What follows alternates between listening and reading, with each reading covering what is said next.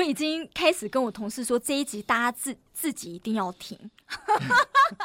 这一集听了，就是哎，我们会知道说，哦，如果今天我站在主管这个 position，我可能是怎么样的想法，甚至我们自己的主管在想什么。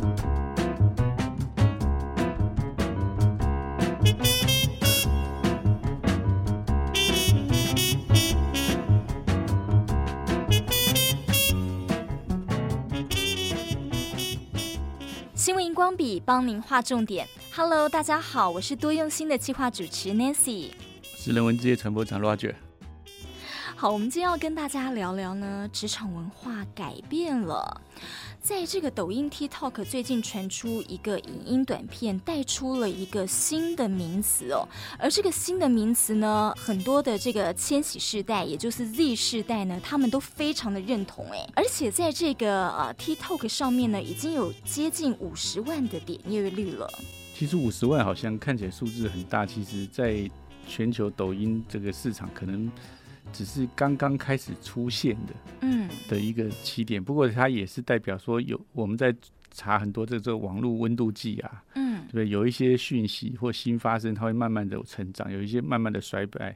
Nancy 带给人家今天的这一个，其实它是慢慢的增长中，所以我们也观察到这个，所以今天就跟大家来谈谈看，到底这个 quiet quitting 这个到底是什么意思？嗯、呃。这个抖音上面的这个影音啊，其实非常非常的短哦。那其中有两句英文，我觉得是非常关键的字。他说呢，You are not quitting your job, you are quitting the idea of going above and beyond at work。就说他其实不是真的叫你静静的辞职，把工作辞了，而是心态改变。说呢，你要放弃在工作中超越自我的想法。哎，对你那个，因为 TikTok 哦。它基本上是很多人提做出一样东西以后，那大家就会跟着那个主题去做衍生或模仿。嗯、所以，如果现在你在抖音平台输入这个 “quiet quicking” 的时候呢，嗯、然后你就会发现到有好多人去模拟模拟他在演这个东西。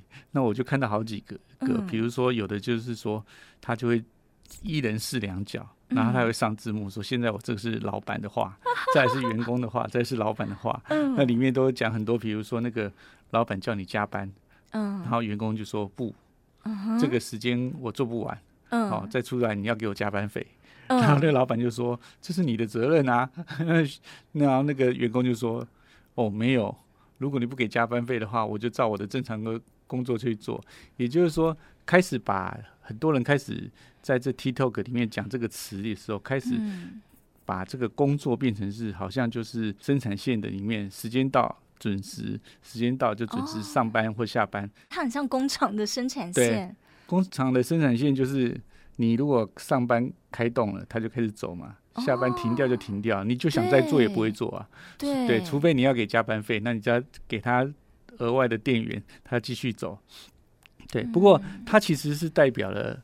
这五十几万的点阅率里面，嗯，可以代表的是某一种的价值，嗯哼，他把工作变成另外一个价值。不过，他当然有他的背景啊，就是说，Nancy 在说这个工作哦，呃，是一种心态，不是把工作真的辞了，而是超越自我的想法都把它停掉的时候，这里面其实有一个重点，就是说，因为这两年多的疫情啊，对。有非常多的人是在家工作，对。那在家工作的时候，某些产业别里面，去你很难去分辨说，到底你在家的时间是在工作中，还是在休息中？哦，对，对真的耶。所以就是工作跟生活已经 好像混在一起了。所以有很多的事情呢，呃，从老板的角度可可能会认为说，这个事情我交代你两天，你应该做得完。嗯哼。可是从员工的角度来讲，说我在家里工作两天，我做不完啊。除非你要我超时，嗯，哦，那当然在社群里面，它是要求的是一种认同，所以开始很多的人就会在社群里面去提出这样子的观点。我在 BBC 八月三十一号的报道看到说呢，英格兰西南部的一个德文郡一个二十四岁的员工哦，他分享到说，他在一家这个家居用品公司，他做的是行销工作，但是他加班没有多加薪哦，所以他开始呢担任管理员的角色之后，他要承担更多的责任。算一算，他一周工作要近六十小时，所以一周。呃，如果说五天的话，他一天是超过十个小时哎，然后他就跟他的这个主管寻求说，哎。呃，是不是要有加薪？主管承诺过他，但是没有实现过任何事情。然后他在 COVID-19 期间，后来他决定了，他要安静的辞职，他要离开，去寻找一份更安全的工作。他说呢，感觉是把权力给了自己。他其实是被他的主管赋予重任嘛，哈，所以他从行销工作变成管理员。哦，所以他负责了更多的责任。那这个责任以后可能让他的工作时间呃变更长。嗯，那变成更长以后，他也跟他的主管提说他要加薪。嗯、那他的主管同意了。对，但是一直都没给他加。对，行，好，那这里面我们就来看看从这个主管跟同仁员工的这个角色上，嗯，去做一点点判断。嗯哼，第一个事情就是说他的主管。认为他做的不错，嗯，有这个潜力，就提拔他上来。嗯，那提拔上来以后，可能有几种状况。嗯，第一种状况就是这个人呢，其实能力是更够的。嗯，也就是说，他可能在原来的时数里面，嗯，可以负担更好的责任。哦，对不对？那我们每天每个人工作时间都差不多嘛。那为什么有大主管、中主管、小主管，还有一线同仁等等等等？对。那同样的事情，有一些事情他可能在思考的时候，可是某些主管他一样那个时数，可是他为什么能找出一个很好的方法？就是他可能能力更强，嗯，哦，或者是见识更多。嗯，可是呢，可能有一些同仁刚升上来的时候，他可能那个视野还不够大，他是要找很多的资料去做出相同的决策，嗯的品质，嗯，所以呢，他可能时速会变高。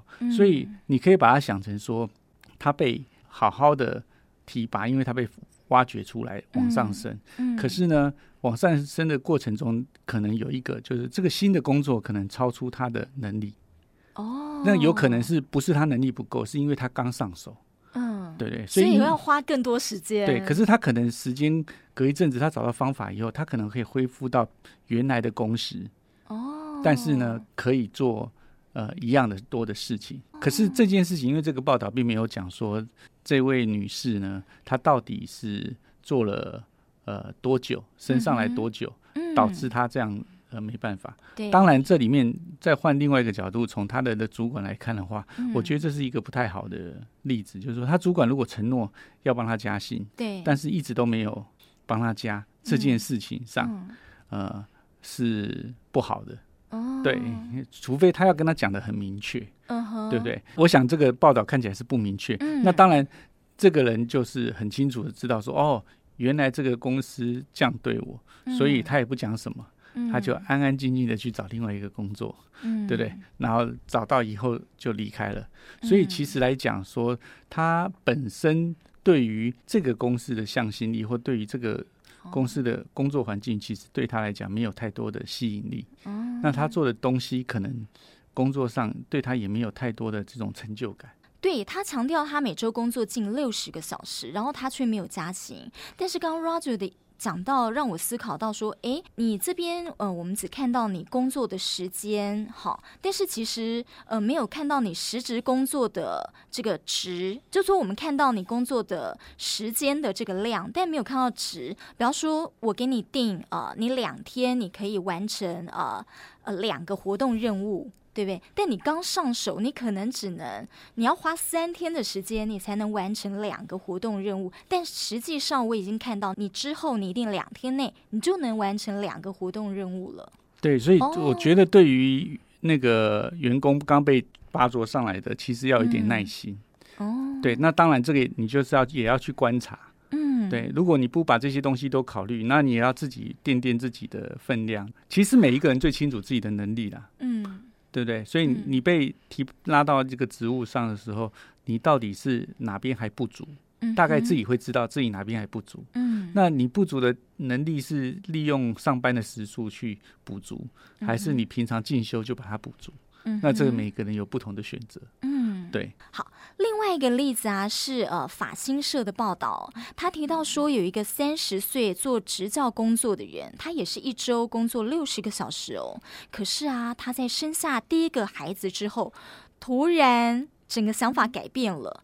他觉得奇怪了，为什么他连休假的时候都在工作呢？像是他思考到说，他去度假的途中还在飞机上批作业耶，所以他开始在想，他工作跟生活是不是该划分清楚？呃，这个是很典型的，每一个人都会遇到的，嗯，对不对？有的人结婚以后。对不对？那有的人像你刚刚提的这个生小孩以后，嗯，因为在他的原来的这个生活中，他多了一个新的目标，嗯，那这个新的目标可能他要照顾这个 baby 啊，嗯，那他希望他更多的这个母爱投入他教育他，那他当然会瓜分他原来的时间。那当瓜分他原来的时间的时候，如果他发现他没有办法处理的很好的时候，嗯啊，那同样的道理，他就会开始思考。哪一件事情对他比较重？嗯，对，所以有一些人为什么是哎，结完婚后也有很多的人就说哎，那我就干脆从职场上离职，对，对不对？那也有的人是说哎，职业妈妈，她是想办法要三头六臂，对不对？白天要上班，然后怎么样安排她的小孩，嗯，然后还要照顾他的这个另外一半，嗯，甚至还有那个家人啊，上有父母。下有小孩，所以他其实是有了另外一个人生的目标以后，会刺激他的这个思考。嗯。那当他的能力如果没办法好好的把它分的时候，他做混乱的时候，他就会开始想说，哪一个比重是对他来讲比较重要。对，我们其实可以看得到，同样像他刚刚这个例子，也有很多的老师，嗯、他其实是可以处理的很好，又照顾好小孩，哦，但是他可以把工作打理的很好。对，对，但是有些人可能就不行。所以这个就是一种价值观的选择。哦。我觉得像 Nancy 也是一样，Nancy 也是上班族，也有小孩，也要从事家管，对不对？嗯。所以像 Nancy 就是很清楚的，他每天会比较早来上班。哦，对。对，因为我们是弹性的啊，弹性上班时数，所以他就早一点来上班，那他早一点来下班，那下班的时候可以回去接小朋友。对。对。那这就是一种。自我去调整这样的事情，那可见这个法新社的这位主角上，他他在调整的过程中，发现他还是需要花到一些他生活的时间去做他工作的事。那这一点的价值来讲，对于他现况有小孩的情况下的时候，他觉得呃是不好的，所以他会选择去转职，这也是人之常情啊。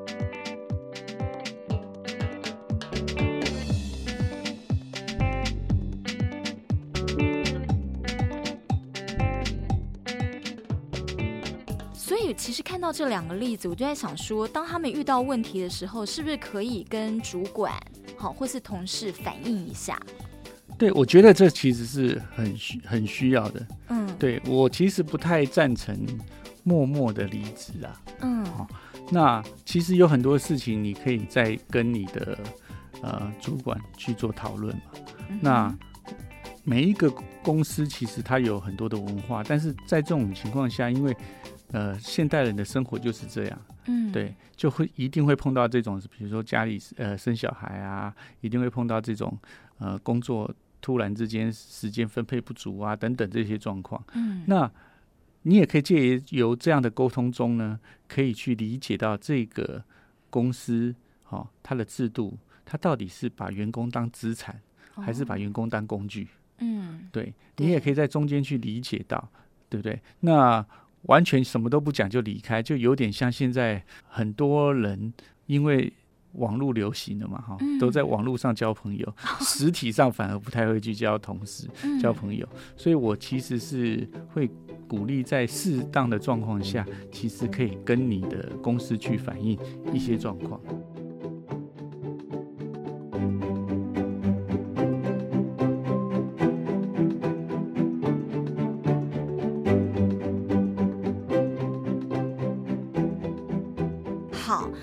讲说已经近五十万的这个浏览率嘞，表示已经很多人了。而且在美国啊，在法国，在大陆哈，现在在台湾等等都有这样子报道。你会不会担心？呃，如果大家都这么想，安静的辞职？我其实不会担心呢、欸。嗯，因为任何一个世代，其实它它都有比较啊强的人。比较普通的人，oh. 对，那你要去跟风就去跟风嘛，oh. 因为呃，同样类似这样的东西，我也看过那个呃报道，因为最近经济消退嘛，嗯，嗯，所以以前很多那种很很拼的年轻人啊，因为他很拼，他可以领很多，嗯，好，包括奖金、bonus 啊，嗯，哦，等等等等。但是因为现在经济衰退，你很拼呢，可能拼的那些时数还是赚不到那些红利，那些绩效奖金，所以呢，开始有一些人就开始，你不能说他摆烂，他就会开始。不那么认真的多做一些事，嗯、就按部就班，呃，觉得说呃，把该做的事情做好，就或者像我们今天讲的这个抖音上这个，就是说你要我多做，那你就多给钱，对。对，就会有这样子的东西。可是我还是一直跟我们的同仁哦鼓励一下，就是说，其实所有这些职场上的能力啊，嗯，其实都是你训练完以后，其实都是在同仁的身上，不是在。你主管的身上，嗯哼，对，所以你其实是借由这样子一直去充实你自己的能力。嗯、有句话说，危机就是转机嘛。嗯哼，在这种呃整个疫情时代，导致这个呃经济活动或者是这个呃商业活动开始下降的情况下，甚至是不太成长的情况下，嗯、那很多人可能会有多一些时间。嗯，那你要把这些多的时间当成是充实自己，嗯、还是你要把这些多的时间？当做时间就把它虚度掉，嗯，哦，玩玩手游啊，看看脸书啊，对对对，就结束掉，嗯、那就是你的选择。嗯，但是我一直相信说，在这个所有的人里面，一定有些人是在选择充实自己，嗯，一定有人选择是虚度光阴。嗯，那从组织的角度上来看，他当然是希望去选择会充实自己的。嗯，所以我们来讲，我其实不会很担心这件事。可是呢，哦呃，我们会鼓励同仁去充实自己，嗯，那尽量鼓励。那包括像呃人文之夜来讲，你看我们有很多的同仁在去年其实依照自己的性向啊去调整部门，对，哦，像 Nancy 就是 Nancy 原来是跑新闻的，对，那现在来做广播，那他就必须在广播需要的技能，在他以前职场上可能没有那么熟悉的部分，他就要去。在同一个时间内去加强、强化自己的能力，嗯、甚至他搞不好晚上要自己去进修一下，嗯、这都是可能的。嗯、可是进修完以后，这些能力就是跟着 Nancy 走嘛，嗯，不对，不是跟着 Roger 走嘛，对不对？嗯、所以这个就是大家看怎么想。嗯、那从组织角色度，一定是选择呃这一种这种的同仁，嗯，多一点，哦、对不对？所以就是回来讲，就是说你可以安静的辞职。嗯，但是你是不是可以在你辞职后找到一个比现在更好的工作？嗯，那可能又是另外一件事。嗯，所以这个 TikTok 的这个影片其实只讲了前半段，哦，没有讲到后半段。真的，对，所以到底是你选公司还是公司选你？公司也在选你，这是双，这是两方面的。哦，对，所以我认为是应该要把大家对这件事情要看得更仔细一点。嗯，那当然。比较好的工作，我认为是你要有兴趣，你要有成就感。对，就从呃，也是今年哦六月的这个经理人有一个报道，他是一个呃高成效研究所的 CEO 写的哦。他讲到说呢，其实呃高效率的成功人士很重视四项因素，这四项因素呢呃包括了他们会把热忱跟意义跟他们的工作去连接在一起。那第二项因素是关系，就说呃很多社交生活孤立的人，他们会认为他们的人生失去意义。而社交关系呢，就是可以跟我们的亲近的人呢做联系，所以他提到人生意义。第三个因素是呢，呃，这些高成效的人士，他们会把满足感还有意义去结合在一起，也就是他们会把他们做的事情能够创造个人的满足感。第四个是说呢，呃，人生有道理。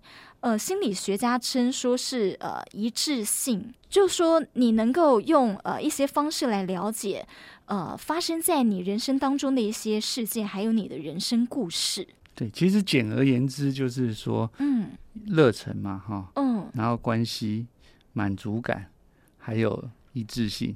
好，那什么是热忱？如果你的工作哦没有热忱，嗯，你其实会越做越苦闷。嗯哼，或者是就像那个抖音里面这些年轻人讲的，做做做，你不加薪我就不加班，你不给加班费我就离开。嗯，对，为什么呢？因为他在工作这件事情上呢，他就只是把它当做一个事项。可是我们可以看到很多的这种呃职场上很杰出的人，嗯，哦，他其实是把热忱跟那个折在一起。哦，比如说一个面包师傅，嗯，他为了做出他觉得理想中最好吃的面包，嗯，他日以继夜的这样子一直在练习练习练习，对不对？你看我们那个吴宝春，对，对不对？他练习了多少？那他去比赛，最后得到了这个冠军，嗯，对不对？那他如果只是为了得到冠军，去只练习这件事的话，我觉得不太可能。嗯，为什么？因为全世界的高手都去，你去也不，就算你练得再厉害，不见得一定得到冠军。嗯，他一定有一种热忱，这热忱就是说我怎么样去研发出更好吃的热这个面包，嗯，让这个吃的人吃到以后，甚至那个吃到的那个笑容，会让他感受到哇一种满足感。嗯，那第二个是关系。嗯哼，那。你在工作中，不管一天八小时，嗯，好，或几小时也好，其实你面对很多是同事，你面对很多是你的客户，或者面对你的是上司。嗯，如果你只是把它单纯的当做这样子，而不是把它的跟你的社交关系联合起来的时候，你一天就会有三分之一的时间变成是封闭自己。哦，对不对？所以关系其实是很重要的。那我常常去看。呃，一些行业哦，尤其是这种叫做零售业，嗯，看起来零售业好像就是反正你来买什么就给你什么嘛，哈，嗯，比如说我是一个素食店的柜台，对，可是如果你把它变成一种磨练的时候，嗯，你就会在那个场域中去打造出一种能力，那个能力叫什么？你可以面对各种不同的顾客，无 OK，真的。有好客户。对不对？有东挑西选的，有需要你帮忙的，嗯、有站在柜台迟迟做不出决定的，要你辅助的，嗯，对，有主导性很强的，嗯，等等等等，有插队的，嗯、哦，对其实这些都是需要一些能力，哦、对不对？那第三个是指的是这个满足感啊，这就我们刚刚提了嘛。这满足感一方面是像刚刚讲面包师傅，他是帮让那个他的顾客满足，嗯、那另外一种是让自己满足。嗯，就是你做了这样子的东西，你会让自己哎，你看，我们就要讲台积电好了，对不对？整个团队下来的时候，它可以变成是全世界制成最强的，对。对，它就是一个领导，嗯，那也是一种满足感。同样的设备在你手上，在我手上，我就能做出比你好。一种成就感跟踏实感，或者像比如说像有一些艺术家，他画画完一幅画，嗯、他那个画不见得一定要卖得出去，嗯，可是他看完以后，他就觉得他反映了自己的某些意念，嗯、他很很 enjoy，很享受那个、嗯。哎、他的作品，嗯，啊或者是我们看到很多的那个工艺师傅，嗯，啊，他做雕刻，雕出最后一个成品以后，大家那个赞叹，他自己的赞叹。嗯等等等等，满足感有非常多的部分啊。那最后是一个一致性。如果你做的东西跟你自己心里面其实是呃反向的，嗯哼，那你可能呢会越做越闷。哦，对，所以这种一致性呢，其实会某个程度，你可以把它想成是一个呃人生的目标。嗯。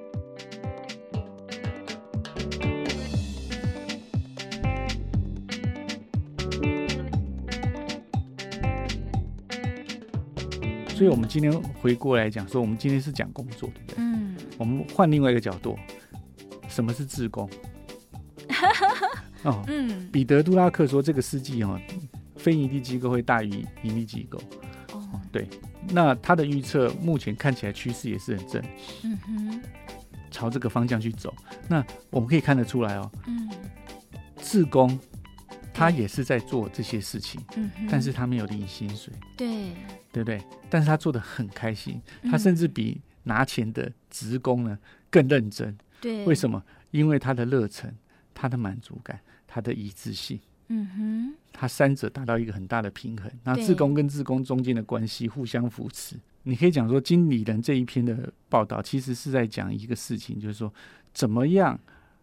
把我们的工作跟生活，嗯，那个价值观结合在一起，就你必你在工作中跟生活中，你如果把它结合好以后，你就可以满足自己的自我价值，嗯，对。那这样子的话，你就会越做越开心，对。那如果环境很好的时候，那那就更好了，嗯，对。如果是这样讲，我就思考到我联想到，你知道，就是我曾经跟一个朋友聊天，然后呢，呃，他就说：“哎呀，你们在那边讲什么热情，讲什么理想？那个是因为你们现在的工作不错，你才会讲你要追求理想。你想那些做清洁工作的阿姨，人家怎么讲理想呢？可是我就想到了刚才这四种，呃，四个要素，我就发现到。”其实我们公司有的清洁阿姨哦，这四个要素都有哎。有啊，像前几天才跟清洁阿姨早上来，嗯、啊，我进洗手间，然后她就跟我说：“哎，你要穿鞋子啊，因为他下面喷的那个漂白水，嗯啊，消消毒。”嗯，我说：“哦，我我我是比较不习惯穿那个换鞋子啦，所以我就说好好好好。那出来的时候，他就说。”哎，我那个漂白水啊，会不会调的太重了？你会不会刺鼻啊？嗯，哦，其实他很注重这样的细节。嗯，那么他如果只是把这个工作当工作的话，对，那很简单，就是说这个清洁公司跟他们规定的漂白水跟水的比例是多少，对，他就放到多少。嗯，他完全不用去感受到每个使用者的这个。呃，感受，哎，会不会太呛啊，或怎么样？那是不是他提早十五分钟前就做清洁啊，让大家上班来进洗手间的时候，那味道会比较淡啊，等等等等。嗯，所以其实他就把这个工作里面做得更进一步了，很专业。对，不只是专业，更重要是那个贴心。嗯，对，所以那个贴心很很重要。那我觉得那个贴心会让我们在职场上里面会变得。每一个人会多贴心一点，那个人情味啊，会更好。或者是我们刚刚讲的这个四种意义里面的那个关系会更好。嗯、那其实你就会工作环境的这个愉悦，其实会加速你在工作的这个工作的这个效率啊，嗯、跟心情上都会变得更好。嗯。